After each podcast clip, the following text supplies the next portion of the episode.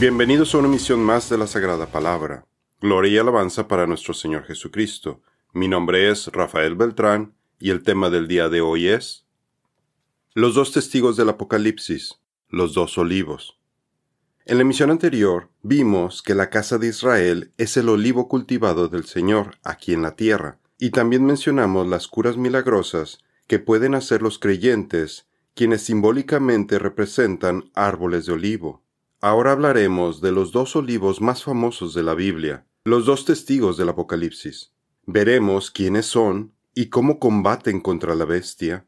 También veremos por qué el anticristo no es una figura futura, sino que ya lleva tiempo luchando una batalla espiritual contra los creyentes. Además, descubriremos quiénes son los moradores de la tierra mencionados en Apocalipsis. ¿Por qué son necesarios dos testigos? De acuerdo a la ley de Dios, en su Torá, se indica que se necesitan dos o tres testigos para establecer, determinar o juzgar un asunto. Si alguien es acusado de algún crimen, el testimonio de una sola persona no es suficiente para sentenciarlo a muerte. Debido a este principio legal, el Señor le da la autoridad a los dos testigos del Apocalipsis para que profeticen en contra de los moradores de la tierra. El que menospreciare la ley de Moisés por el testimonio de dos o de tres testigos, muere sin ninguna misericordia. Hebreos 10:28. La interpretación popular de quiénes son los dos testigos del Apocalipsis. Se han dado muchas interpretaciones y puntos de vista sobre quiénes pueden ser los dos testigos del libro del Apocalipsis. Muchos teólogos mantienen la interpretación del futurismo dispensacional sobre este pasaje y enseñan que este evento tendrá su cumplimiento durante los supuestos siete años de la gran tribulación. Estas cosas les he hablado para que en mí tengan paz. En el mundo tienen tribulación, pero confíen, yo he vencido al mundo. Juan 16:33 proponen que en el futuro una combinación entre Moisés, Elías, Enoc, el apóstol Juan o algún otro profeta serán enviados por Dios como sus dos testigos. Ellos justifican sus teorías basados en las obras que los dos testigos del Apocalipsis van a llevar a cabo, como convertir el agua en sangre, herir la tierra con plagas, como las diez plagas de Egipto, y cerrar el cielo para que no llueva. Ellos tienen poder para cerrar el cielo, de modo que no caiga lluvia durante los días de su profecía, y tienen poder sobre las aguas, para convertirlas en sangre y para herir la tierra con toda plaga, cuantas veces quieran. Apocalipsis 11:6 Si a esto además agrega la influencia de las películas como Left Behind, estelarizada por Kirk Cameron, basadas en los libros de Tim LaHaye, la confusión para los creyentes incrementa, porque si vio la película, ahora además tiene una imagen mental futurista de esos dos testigos del Apocalipsis, quienes son mostrados en la película en Jerusalén y literalmente arrojando fuego por sus bocas. Todo esto es una mala interpretación producto del futurismo dispensacional. Si alguien les quiere dañar, fuego sale de la boca de ellos y devora a sus enemigos. Cuando alguien les quiera hacer daño, tiene que morir de esta manera. Apocalipsis 11:5. El historicismo.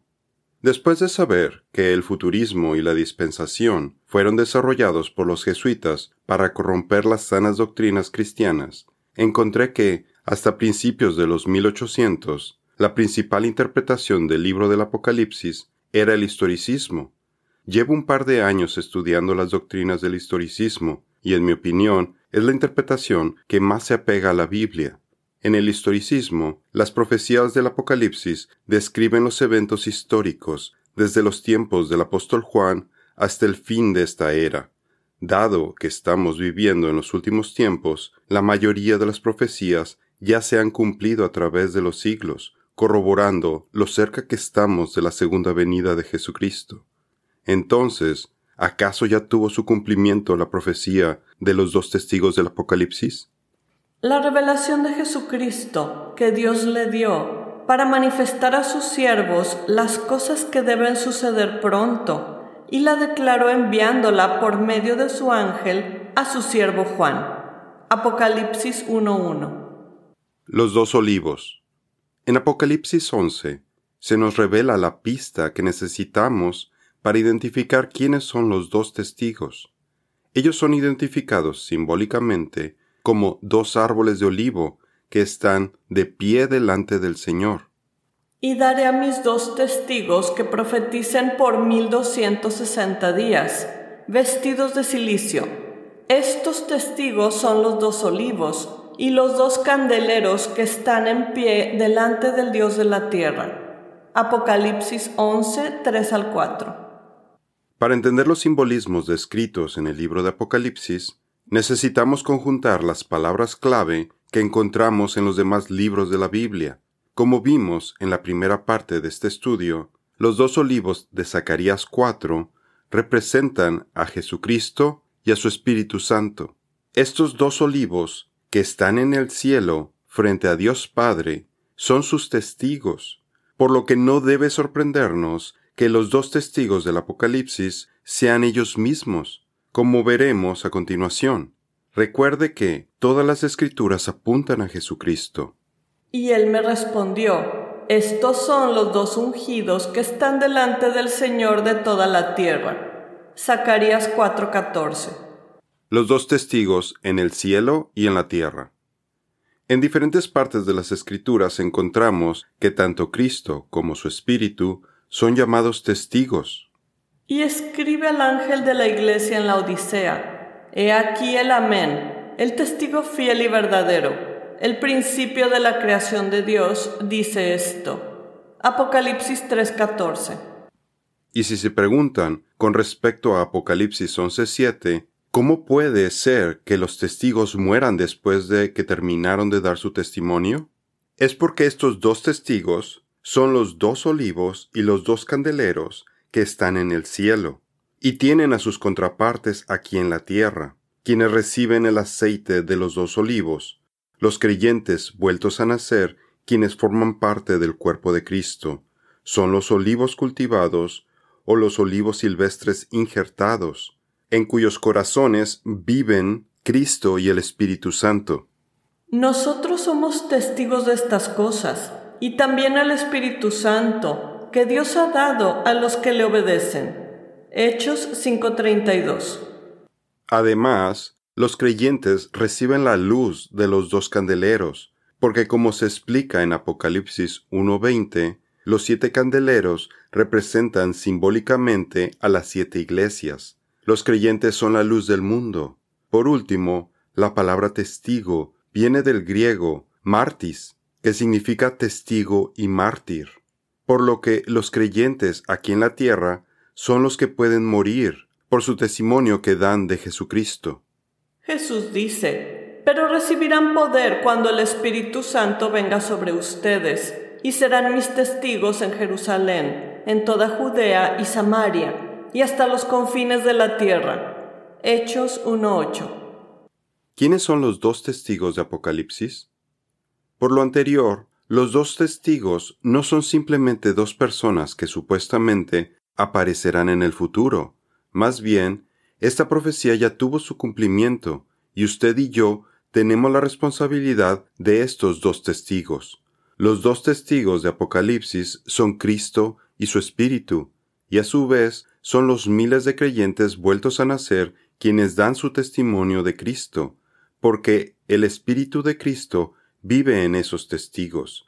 El Señor nos ha llamado a evangelizar y a ser sus testigos hasta la muerte, mártir.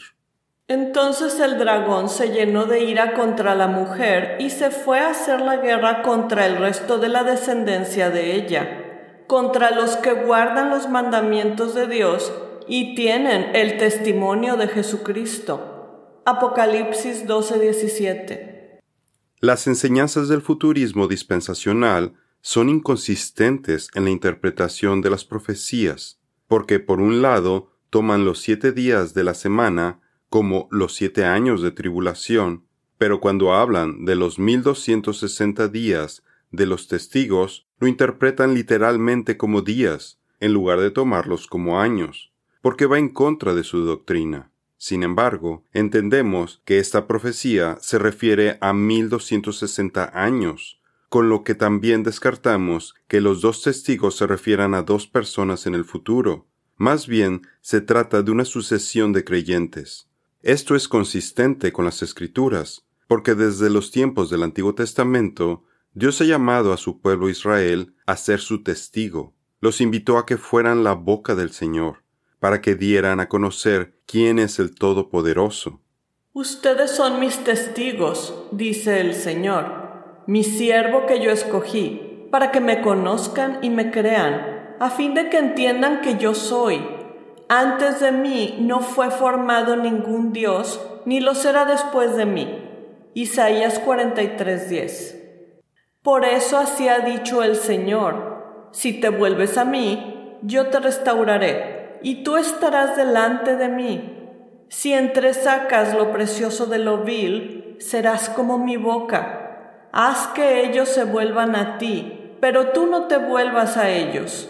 Jeremías 15:19 Los creyentes que tienen la función de árboles de olivo en el jardín de Dios son los que reciben el poder de los dos testigos, Cristo y su Espíritu Santo, para que de su boca salga fuego que devora a sus enemigos al profetizar, evangelizar y dar su testimonio de Cristo también exponen o dejan al descubierto las mentiras, abominaciones, idolatrías y las corrupciones de los malvados. Además, tienen el poder para cerrar el cielo a fin de que no lluevan las bendiciones al escuchar la palabra del Señor, y así poder ver la verdad. ¿No es mi palabra como fuego, declara el Señor, y como martillo que despedaza la roca? Jeremías 23:29 ¿Quiénes son los moradores de la tierra? Por eso los moradores de la tierra se sienten atormentados, porque estos dos testigos les muestran sus pecados y los exhortan a arrepentirse, y sus conciencias cauterizadas les hacen saber que lo que dicen los testigos es cierto. Se preguntará, ¿quiénes son los moradores de la tierra? Los moradores de la tierra es otra palabra clave que simbólicamente representa a quienes sus nombres no se encuentran escritos en el libro de la vida desde la fundación del mundo. Y los moradores de la tierra, cuyos nombres no se han escrito en el libro de la vida desde la fundación del mundo, se asombrarán al ver la bestia que era y ya no existe, pero que vendrá. Apocalipsis 17, 8b. Adorarán a la bestia todos los que moran en la tierra, cuyos nombres no han sido escritos desde la fundación del mundo en el libro de la vida del Cordero, que fue inmolado. Apocalipsis 13:8. ¿Quién es el anticristo? En Apocalipsis 11:7 vemos que la bestia ha recibido el poder para vencer y matar a quienes profetizan acerca de Jesús una vez que ellos hayan terminado de dar su testimonio. Y cuando ellos hubieran acabado su testimonio, la bestia que sube del abismo hará guerra contra ellos y los vencerá y los matará. Apocalipsis 11:7. Al igual que los dos testigos que representan a una sucesión de creyentes, el anticristo no es solamente una persona malvada que aparecerá en el futuro, como lo enseña el futurismo dispensacional y como lo enseñan muchos pastores cristianos, sino que también representa a un grupo de personas en sucesión, quienes a través de la historia han intentado usurpar la posición de Cristo, se oponen a sus mandatos y han cambiado sus tiempos. El apóstol Juan es el único que utiliza cinco veces el término de anticristo, para referirse a grupos de personas controladas por un espíritu de anticristo, prevalente desde sus tiempos y aún presente hasta el día de hoy. Estas marionetas de Satanás viven entre nosotros y tienen posiciones de gran poder en instituciones políticas, financieras y religiosas. El cual se opone y se levanta contra todo lo que se llama Dios o es objeto de culto, tanto que se sienta en el templo de Dios como Dios haciéndose pasar por Dios. Segunda de Tesalonicenses 2.4. ¿Quién es mentiroso sino el que niega que Jesús es el Cristo? Este tal es anticristo, que niega al Padre y al Hijo. Primera de Juan 2.22. Puede ver nuestro estudio la controversia de la profecía de las setenta semanas de Daniel, donde vemos cómo el jesuita Francisco de Rivera manipuló la profecía de Daniel para evitar que el Papa fuera acusado de ser el anticristo. Hoy podemos ver el éxito de su falsa doctrina, ya que son muy pocos los cristianos que se dan cuenta del espíritu de anticristo que gobierna el Vaticano.